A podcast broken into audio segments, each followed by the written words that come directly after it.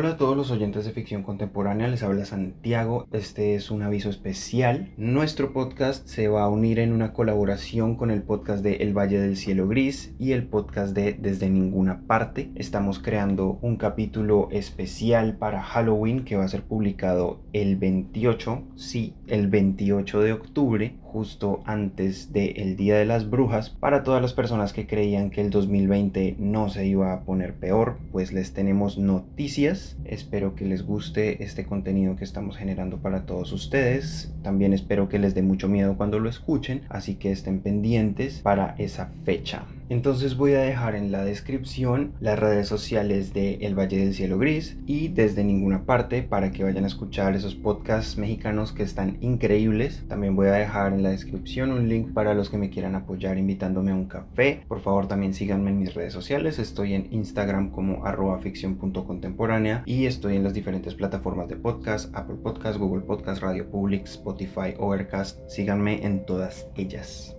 Este es un nuevo capítulo corto, se llama El mensaje que cayó del cielo. Entonces los dejo con el episodio y espero que les guste.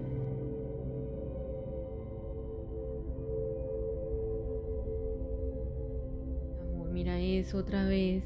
Esa cosa entre la montaña, ¿lo ves? Aparece y desaparece, eso está muy raro, ¿no? Y no es un avión. Tiene un color muy raro y se está haciendo más grande. Amor, mira, qué miedo. No, llamemos a la policía. Eso ya está muy raro. Es que se está haciendo más grande. ¿Qué es?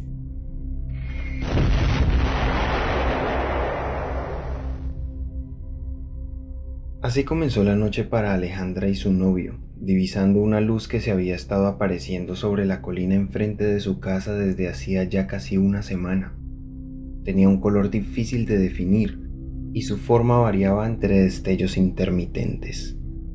La policía ya había recibido algunas llamadas desde la segunda noche, pero prefirieron evadir la responsabilidad pensando que se trataba de alguna broma adolescente. Así que tampoco se presentaron cuando ocurrió la explosión. Alejandra y Randy eran quienes vivían más cerca de aquella zona, así que decidieron inspeccionar el lugar con mucha curiosidad y algo de miedo. Al llegar a la parte más alta de la colina se encontraron con los escombros de lo que estaba emitiendo esas misteriosas luces, pedazos retorcidos y humeantes de objetos desconocidos hechos de materiales que nunca antes habían visto. Al ser una pareja de ingenieros, fue desde el principio muy claro para ellos que dichos restos no pertenecían a ninguna aeronave comercial, o incluso algo fabricado con la tecnología conocida hasta el momento. La enorme máquina estaba volcada sobre su parte superior y emanaba un calor que, aunque intenso, no alteraba la temperatura de los objetos a su alrededor. Había una enorme esfera de algo parecido al vidrio, aún emitía algo de luz y un sonido que se asemejaba al de las turbinas de un avión, pero lentamente se fue apagando. El aire tenía un olor metálico y amargo. Al aproximarse al lugar, la pareja pudo sentir cómo el tiempo avanzaba un poco más lento y la gravedad variaba. Era como estar en un sueño. Dentro de todos los objetos hubo uno que les llamó la atención. Un cristal cúbico de un tono azulado y del tamaño de un melón que parpadeaba con una luz propia y estaba flotando a algunos centímetros del piso. Tan exótico les pareció aquel objeto que sin pensarlo dos veces lo tomaron sin ningún tipo de precaución, esquivando los restos de componentes inciertos, algunos líquidos de aspecto inusual y formas indefinibles que resultaban algo perturbadoras. Randy intentó acceder al interior de la nave, pero al hacerlo se sintió enfermo a los pocos segundos. Allí adentro, la atmósfera era tan pesada que le fue imposible mantenerse en pie y luego de salir de allí se vio obligado a vomitar. Alejandra tomó algunas fotografías con su móvil y las tinieblas de la noche retrocedieron con el flash, dejando ver dos cuerpos ya sin vida. Las criaturas tenían claras similitudes con la anatomía humana, un par de piernas, brazos y una cabeza con dos ojos negros y muy grandes. Las facciones alteradas y las heridas causadas por el accidente les daban un aspecto aterrador. Al verlos, Alejandra soltó un grito que alertó a su novio y decidieron regresar a la seguridad de su hogar. no sin antes advertir la presencia de un grupo de militares que ascendían por la carretera de la colina en un vehículo oficial.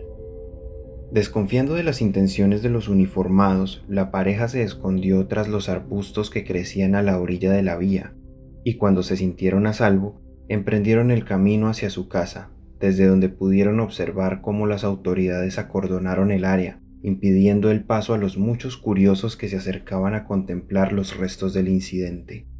También vieron un par de vehículos transportando elementos de bioseguridad. Sin duda, tanto la nave como sus tripulantes no pertenecían a este planeta. Aunque nadie había visto a la pareja dirigirse hacia la colina o regresar de ella, recibieron varias visitas, primero de los vecinos, preguntando si ellos sabían algo de lo sucedido dada la cercanía entre la casa y la colina.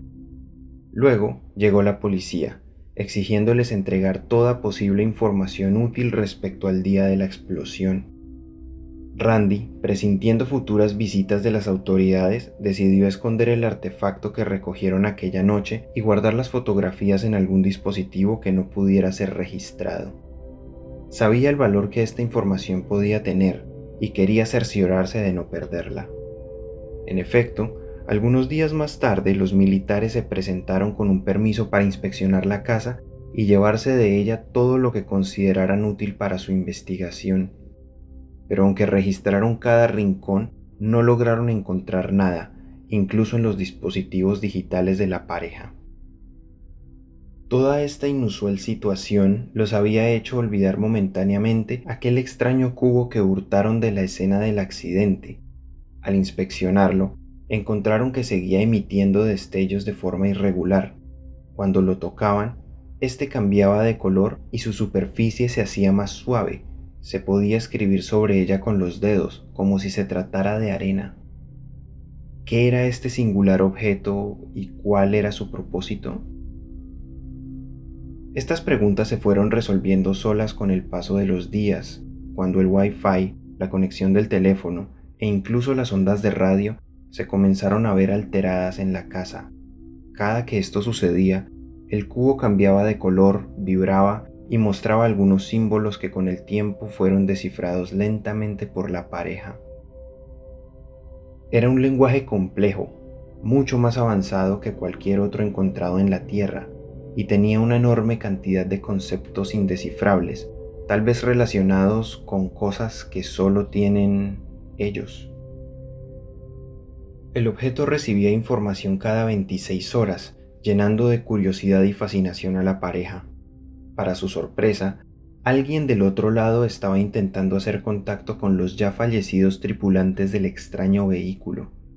Más inquietante aún, fue descubrir que el cubo estaba también transmitiendo una señal de auxilio y un mensaje previo al accidente. Luego de meses de obsesiva dedicación, la pareja pudo decodificar algunos fragmentos del contenido hecho por los tripulantes de la nave accidentada. Este fue el resultado. Las modificaciones de ACE-57L han dado resultados. Los capullos homínidos han eclosionado, se están volviendo eficientes, ya comenzaron a modificar la composición de su atmósfera, pero aún son algo primitivos todavía tienen creencias e ideologías. Ya saben de la radiación y el enlace cuántico, pero su conocimiento de ondas es limitado. Aún recurren a la guerra y tienen la capacidad para destruir todo el planeta. Sus líderes son débiles e impopulares. Se requiere intervención inmediata antes de que aprendan cómo defenderse.